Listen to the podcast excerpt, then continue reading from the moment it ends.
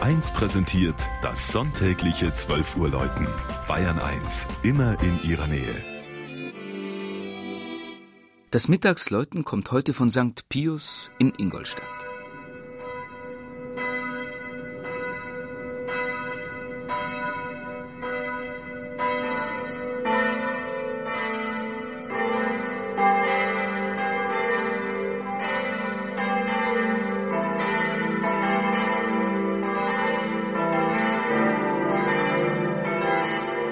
Das Stadtviertel um die Ingolstädter katholische Pfarrkirche St. Pius ist nach dem Krieg als Hochhaussiedlung zwischen der alten Stadt an der Donau und dem riesigen Werksgelände der Audi AG gewachsen.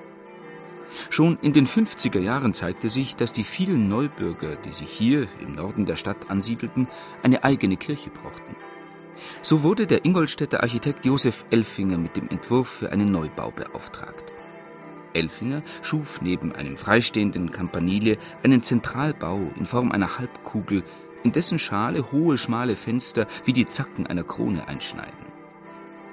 Schon in ihrer innovativen Architektur sollte die neue Kirche auf ihr künftiges Patrozinium hinweisen, den heiligen Papst Pius X. und seinen Wahlspruch Alles in Christus erneuern.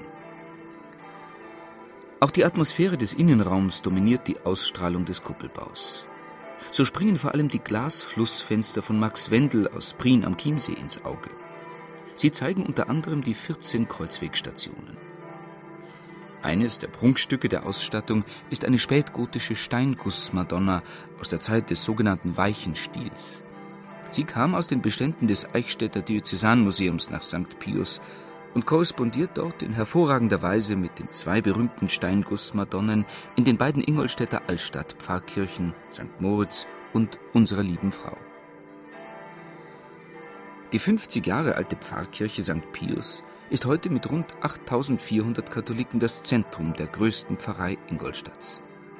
Fast zwei Drittel der Menschen, die in dem sozialen Brennpunktviertel wohnen, haben einen sogenannten Migrationshintergrund.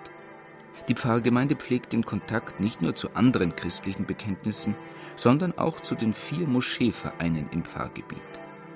So ist St. Pius zur wichtigen Begegnungsstätte geworden.